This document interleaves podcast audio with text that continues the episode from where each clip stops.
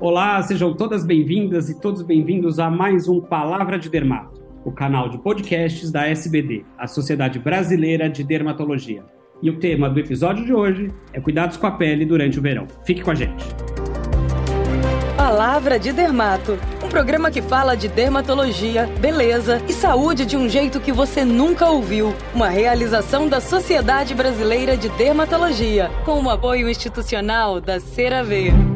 Bom, o episódio de hoje é um episódio muito especial, pessoal, porque é o último episódio dessa temporada de 2022. E sendo um episódio especial, a gente chamou aí dois convidados mais do que especiais, grandes amigos, parceiros de diretoria na SBD. Então, é com prazer que eu recebo aqui o Geraldo Magela Magalhães, diretamente de Belo Horizonte, e a Cláudia Alcântara Gomes, diretamente do Rio de Janeiro. Bem-vindos, amigos! Olá, tudo bom? Obrigado, Beni, pelo convite. É um prazer estar aqui, né, gravando esse episódio de Palavra de Dermato, juntamente com a amiga lá do Rio de Janeiro, a Cláudia Alcântara. E também um prazer né, ter participado junto com vocês dessa gestão da SBD 2021-2022. Beni, Geraldo, é um prazer enorme gravar com vocês esse último episódio do Palavra de Dermato. Um projeto muito bacana que foi desenvolvido por essa gestão de 2021-2022 e que foi brilhantemente capitaneado por você, Beni. Não, na verdade, é isso aqui é de todos nós e vamos começar. Mas antes da gente começar a conversar, a gente vai ouvir aí um textinho que a nossa produção preparou. É hora de ficar todo mundo dentro do contexto. Sol e umidade em excesso e presença em locais com grande circulação de pessoas, como praias e piscinas. Esses são alguns dos cenários propícios para o surgimento de doenças de pele no verão. Com a chegada dessa estação, crescem os casos de micoses e irritações na pele. Nessa época, estima-se um aumento no número de consultas em clínicas dermatológicas decorrentes da umidade e da exposição excessiva ao sol. Neste episódio de Palavras de Dermato, vamos falar sobre esse assunto que interessa a todo mundo. Afinal, verão tem que rimar com saúde em todos os sentidos, em especial na pele. Curta, comente, compartilhe este episódio e esteja pronto para cuidar melhor de você. Bom, não tem como a gente começar, pessoal, falando de verão sem falar de proteção solar. A gente já teve uma palavra de dermato especificamente só sobre proteção solar mas a gente sabe que sempre é bom reforçar a importância da proteção solar, ainda mais no verão. É importante o ano todo, mas ainda mais no verão. Então, vou falar para Cláudia. Cláudia, vou te dar essa, jogar essa bola para você. Então, fala um pouco aí, por que, que é importante a gente falar toda hora e ficar repetindo de proteção solar, por favor. Bom, Beni, eu acho que é fundamental lembrarmos que fotoproteção não se restringe ao uso do filtro solar. Isso é a primeira coisa. Então, fotoproteção tem que ser uma série de medidas que a gente deve começar lá na infância. Entre elas, né, vamos lá, evitar aqueles horários críticos entre 10 e 16 horas, lançar mão de barreiras mecânicas de fotoproteção, roupa, chapéu, uso de óculos escuros, proteção com sombra natural, sombra artificial e, claro, uso do filtro solar. Mas o que eu acho que é fundamental chamar a atenção, que todo ano existe alguma polêmica sobre o uso do filtro solar, sobre fotoproteção e vitamina D, mas uma coisa é certa, né? Já existem inúmeros estudos relacionando a importância da fotoproteção na prevenção do câncer da pele. Não há dúvida sobre o papel da fotoproteção e particularmente com alguns tipos de câncer da pele e lesões também decorrentes da exposição solar. E agora, pessoal, eu separei aqui uma listinha de algumas situações que nos nossos consultórios a gente acaba vivenciando muito isso, né? Algumas doenças que são muito mais frequentes nessa época do ano, seja por causa da exposição solar da grande maioria das pessoas durante o verão, ou seja porque estão de férias, vão viajar, é férias escolares, algumas coisas assim. Então eu vou começar com o Geraldo. Uma que eu escolhi aqui, é até talvez quem nos escute, quando ouviu o nome nunca ouviu falar, mas quando a gente contar o que é, vai falar, ah, realmente eu conheço isso, que é a chamada fitofotodermatose. Então conta pra gente, Geraldo, o que é essa doença que tem esse nome tão esquisito, mas que é tão comum no nosso dia a dia, por favor. Beni, é muito interessante a gente falar sobre isso, porque é muito frequente no verão e ela está relacionada a um efeito que a radiação do sol tem quando a gente está na pele com algumas substâncias em contato com a pele. Realmente, sem dúvida, a mais frequente é aquela exposição que a gente sabe, né? O limão mais o sol. É uma combinação que vai acabar causando essa reação. É, mas outras frutas podem também produzir. Frutas cítricas, figo, a gente tem algumas plantas cenoura, aipo, salsinha, alguns arbustos. Por exemplo, a gente tem que ter muito cuidado quando a gente está na piscina, na praia e está fazendo algum drink que envolva alguma dessas frutas, porque se você acaba entrando em contato com as substâncias dessas frutas e tomando sol, você vai acabar produzindo né, a. A gente tem que lembrar das folhas de figueira, né, que são plantas que são utilizadas às vezes confecção de produtos domiciliares para bronzear a pele, o risco de queimadura é enorme. Diversos desses produtos de uso caseiro muitas vezes podem conter essas substâncias, então também tem que estar bem atento. E a principal manifestação são manchas escuras que aparecem em regiões expostas da pele, mas podem chegar até ter queimaduras com formação de bolhas. E o importante é que é totalmente prevenível, né? Desde que você não entre em contato com essas substâncias e se exponha ao sol, você vai estar prevenindo a fitofotodermatose. Perfeito. E aí fica a dica, né, gente? Quem for espremer limão, tomar um sorvete de limão ou entrar em contato com essas frutas, verduras e plantas, né, que o Geraldo falou, sempre lembrar de lavar bem a mão, lavar a boca e tudo mais. E outra coisa que é comum que eu separei aqui na minha listinha e agora é com você, Cláudia, a gente vai ver, provavelmente, quando no final das férias é super comum as pessoas voltarem da praia. Não sei se isso acontece com a Cláudia, porque a Cláudia está no Rio de Janeiro, então as pessoas já estão na praia no dia a dia. Mas acho que comigo com o Geraldo talvez a gente veja mais. A pessoa conta que foi à praia nas férias e aí volta falando que pegou micose na praia. Então conta pra gente um pouco essa história, Cláudia.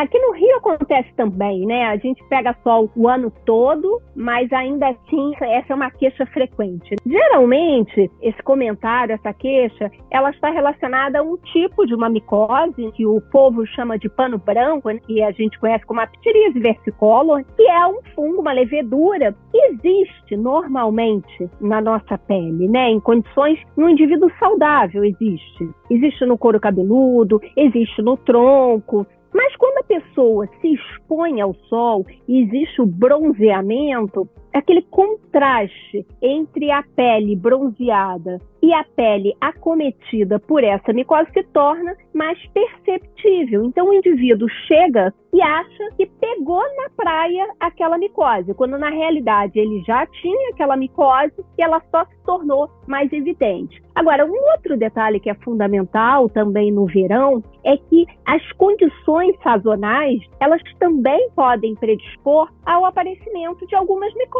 Então, o aumento da sudorese, o indivíduo que fica muito tempo com a roupa úmida. Então, tudo isso pode também favorecer o aparecimento de micoses na pele das pessoas. É, eu estou lembrando aqui, a gente teve também uma palavra de dermato sobre micose o John Vise, né, que participou, ele falou: as pessoas falam que trouxeram a micose da praia, e ele fala: não, não, você que levou a micose para a praia, e aí você trouxe ela de volta e ela só proliferou. Ele falou alguma coisa assim. E outra coisa que é comum também, gente, eu lembrei agora, é a história do herpes. Fala um pouco pra gente, Cláudia, essa história do por que, que às vezes isso é fato, a quem tem herpes labial, por exemplo, por que, que ele pode voltar ou recidivar quando a pessoa se expõe ao sol?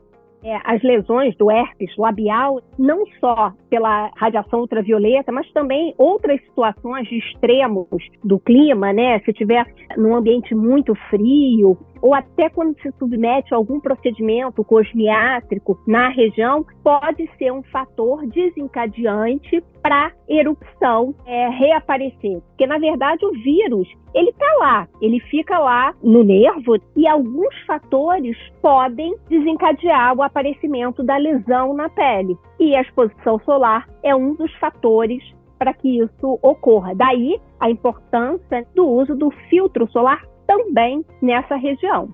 Eu falei que eu não sabia se tinha no Rio de Janeiro, que tinha em São Paulo a história da micose, eu não sabia se tinha em BH ou aí no Rio. E aí eu tô lembrando, eu não sei se aconteceu com vocês, a gente está vivendo aqui em São Paulo, ou viveu esses últimos tempos aqui em São Paulo, o surto de uma doença razoavelmente nova, que muita gente não conhece, que é a chamada prurido, coceira do traje de banho ou erupção do traje de banho, que é, é um quadro que dá realmente nas áreas cobertas ou pelo maiô, pela sunga, pelo biquíni. Vocês tiveram isso aí também, esse, esse tempo, Geraldo e Cláudia? Não, BN, aqui em Minas não é algo que foi relatado muito frequente, exatamente não. pelo fato né, da gente não ter aí as pessoas se expondo à praia com muita frequência. Na verdade, no Rio de Janeiro a gente teve alguns relatos, não é tão frequente, é mais recente, mas é bem importante que a gente alerte porque vem sendo descrito, né? Fala um pouquinho então pra gente, Bênio, que eu acho que você viu mais casos por aí. Então a gente teve realmente um, eu não sei se eu posso falar surto, eu não sei se essa é a palavra correta, mas a gente teve muitos casos aqui em São Paulo. Eu trabalho, por exemplo, no hospital, o hospital até emitiu uma nota orientando os plantonistas, os pediatras, é, que trabalham em pronto-socorro, porque começou a chegar muito caso e a queixa é essa mesma. São lesões avermelhadas que coçam e é bastante frequente, quem está nos ouvindo, saber assim, é na área coberta, né? Então, é exatamente na área que estava ou do maiô ou do biquíni, como eu falei, na área da sunga, porque na verdade isso é provocado por um, como se fosse uma água viva, né? e a hora que aquilo lá entra em contato com a pele e a pessoa, vamos dizer assim, aperta, então vai se enxugar e comprime o tecido do maiô, por exemplo, contra a pele, ele espreme lá essa espécie de água-viva e isso acaba liberando alguma toxina, gerando essas lesões de pele que geram bastante coceira. A gente até teve, né, Geraldo, um palavra de dermato sobre água-viva, né? Acho que você deve lembrar. Sim, é interessante a gente comentar algo sobre esses acidentes aquáticos, né? Porque eles são muito frequentes no verão e lembrar que nem sempre somente os moradores dessas regiões, mas pessoas banhistas que vão passear, inclusive não estão muito acostumados. Sugiro que todos os nossos ouvintes se atentem para esse palavra de dermato, que foi sobre acidentes aquáticos, e o professor Vidal, que foi quem falou sobre isso, que é uma pessoa que tem uma experiência muito grande, ele chamou atenção para algumas questões, né, Beni? Vamos nos relembrar aqui para os nossos ouvintes. A maioria dos acidentes são por ouriço do mar, então ter muito cuidado em regiões do mar onde a gente tem ouriço do mar, porque o espinho do ouriço do mar acaba machucando, penetrando na pele, né? principalmente na região plantar. E a gente tem os acidentes com alguns peixes venenosos, a gente tem que ter cuidado também. E as águas vivas que você comentou aí, né? Realmente as águas vivas são bem importantes. Primeiro porque a maioria desses acidentes acontece de forma isolada, ou seja, a água viva está lá na região do mar, você não tem como vê-la porque ela está submersa, você não vai ter como é, verificar a presença dela, então é difícil de você evitar o contato. E aí quando você entra em contato, você acaba tendo a lesão. Essas lesões podem ser desde lesões menores, mais simples, que apresentam dor ou irritação na pele e que às vezes a pessoa consegue controlar somente com resfriamento da pele, com compressas geladas, mas às vezes pode chegar a ter quadros mais extensos, dependendo desse contato, né? E aí sim a pessoa tem que ter cuidado e realmente procurar uma assistência num pronto atendimento. É, acho que nosso tempo está quase esgotando, amigos. Mas eu acho que é importante a gente falar, porque a gente falou tanto de doenças de pele que são mais comuns no verão. Eu queria mudar o assunto. E quando a gente pensa em dermatologia, a gente fala de verão, de sol, muita gente deve pensar assim, é uma época que os dermatologistas só veem isso e acabam não fazendo alguns procedimentos. E eu queria saber o que, que pode fazer de procedimento. Isso é verdade que a gente não faz procedimento no verão ou a gente faz? Fala um pouco para a gente e aí eu acho que a gente pode começar com a Cláudia para falar então o que, que de procedimentos podem ser feitos, principalmente na área de cosmiatria, o que, que dá para fazer, o que, que não dá para fazer, Cláudia? Então, eu acho que, basicamente, se a gente for pensar aí, toxina botulínica, né, o botox e o preenchimento, não existe nenhuma restrição. Esses procedimentos podem ser realizados tranquilamente durante o verão. A única observação é que, se eventualmente a pessoa ficar com algum roxinho, caprichar na proteção e não se expor ao sol enquanto estiver com aquela mancha roxa. Em relação a peelings, aí eu acho que vale o bom senso, né? Dependendo do local onde a pessoa resida, no Rio de Janeiro, particularmente, os peelings superficiais, nas pessoas que sejam cautelosas, disciplinadas, não tem nenhum problema. Eles continuam podendo ser realizados sem qualquer restrição, mas os peelings médios, profundos, Então, obviamente, a gente vai optar por fazer em outros períodos. Mais uma vez, fica valendo aí a observação do tipo de pele do paciente, se é um paciente disciplinado e a orientação de cada médico.